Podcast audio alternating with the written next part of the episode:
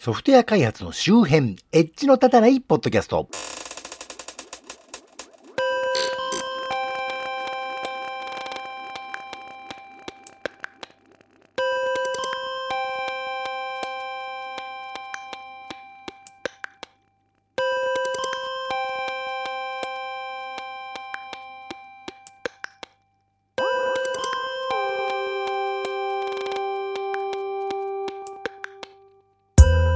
コンピューターで楽しいことをしたい人、そして1年前に勤務先のオフィスが新しくなったんですけどね、照明が LED でですね、結構眩しいんですわ。で自宅の照明もみんな LED にはしてますけど、そっちは調光というかね、あの光の明るさとか色とかをね、あの調節できるやつを使ってますけど、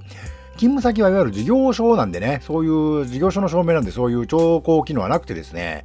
1日いると頭痛くなってくるんで、サングラスを持ってってみたんですけど、ちょうどね、あの、サングラスのレンズの上からおでこの隙間の部分から LED の光がね、ビシッと差し込んできて、あんまり効果ないんですね。なんでね、あの、ゴルフのキャディーさんがつけてるようなね、サンバイザーが必要かなと。あの、仕事のオフィスで80年代っぽいね、あの、ピンクとか青とかの透明プラスチックのつばのね、あの、頭の周りをぐるっと回るタイプのやつを被って仕事するってのもどうなんだろうかと思っている町田です。バグとか発見したらファーとか言うのかなっていうね、って感じですけどね。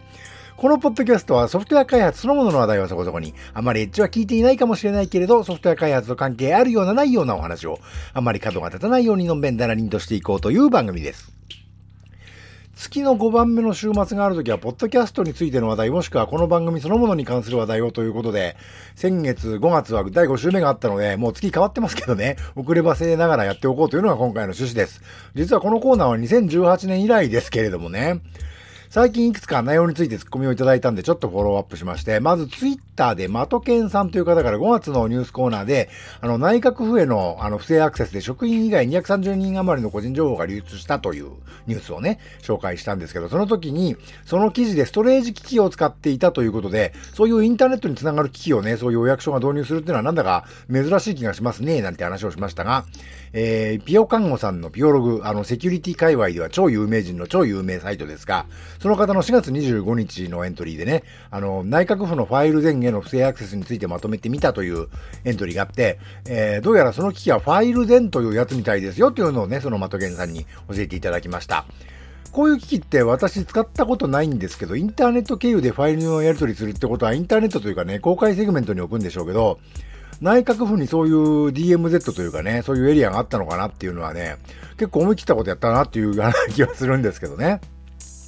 あと、この製品の説明の中に、送信時の認証から送信後のファイル送信までくまなく配慮って書いてあるんですけど、これ多分この機器からダウンロードされたファイルをその後まで何かできるって言ってるんですかね。どういう仕組みなんでしょうかねと思いましたけど。実際にまあどうにかできてたらまあ情報漏洩事故は起きてなかったとは思うんですけどね。というわけで情報ありがとうございました。他、高橋さんという方からね、これもツイッターで、えー、ちょっと読みますが、エッジの立たないポッドキャストの最新刊は、最新回はリチャード・スタオルマン復帰問題について、FSF なのに不透明という部分を論点にしてるし、GCC が過去の人と切り捨てた話とかも、賛成にしろ反対にしろ少なくとも一通のメールで失脚みたいな浅はかな話ではないと書いていただきまして、もうこれ書いていただいた通りでね、あの、リチャード・ストールマンの FSF 復帰に関する問題について取り上げた回について、えー、ご紹介いただいたツイートですね。ありがとうございます。あとこれは DM でいただいたんで念のためアカウント名は伏せますが、これ学生さんなのかな？最近サイバーセキュリティコースを受講し始めて、その界隈、あるいは IT 全般、プログラマーへの情報などは情報を集めたいと思ってますので、何かおすすめのリソースがありましたら教えていただけると幸いですというメッセージをいただいてるんですがね、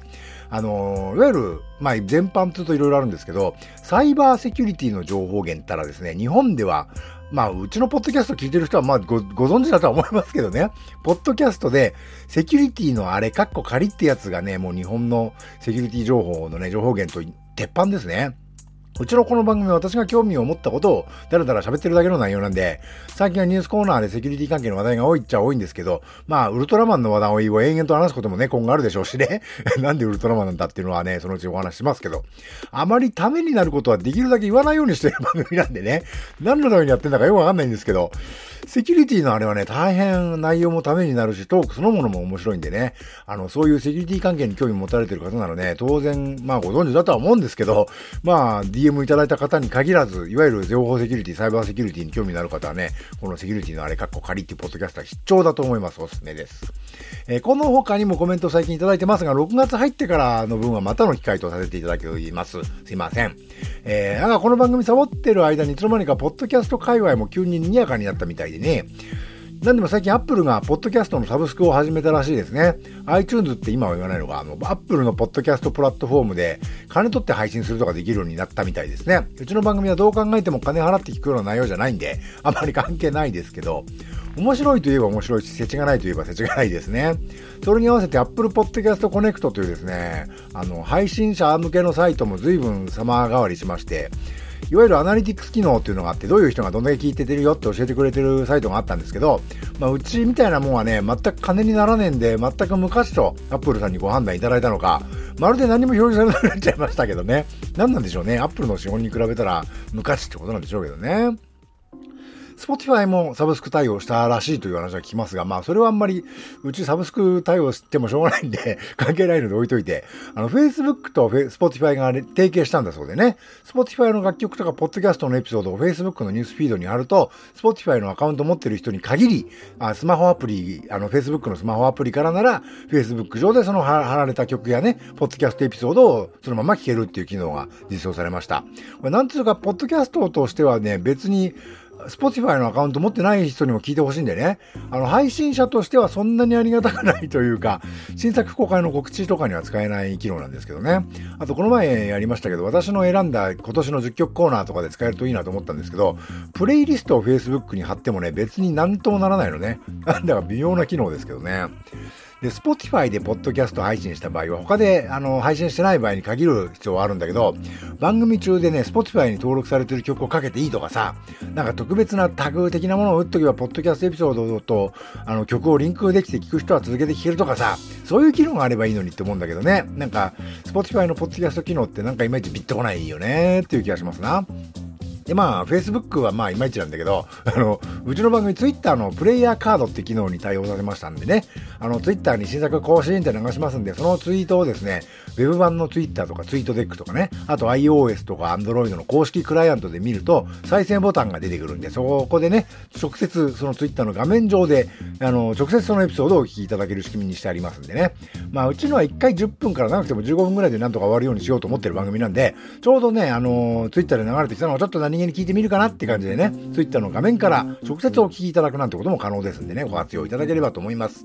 あの、ご意見とかね、先ほどご紹介したようなツッコミとかもですね、そのツイートにリプライしていただくとね、どの話題に対するものかみたいなのが分かりやすいんでね、あの、気楽にツイートできるんじゃないかなと。いや、もちろん、あの、そんなめのめんどくせえという方はね、ハッシュタグで、あの、ハッシュのたたと、ひらがなでつけていただければ、あの、私が自分で探しますんでね、全く問題ありませんので、よろしくお願いしますです。ということで、えー、今回はこの辺で、というわけで今回も関連する情報なんかショーノートからリンクを貼っておきますので、えー、今回の配信は https コロンスラッシュスラッシュ noedge.matchy.net、えー、https コロンスラスラの edge.match.net スラッシュ165からご参照いただけますよ。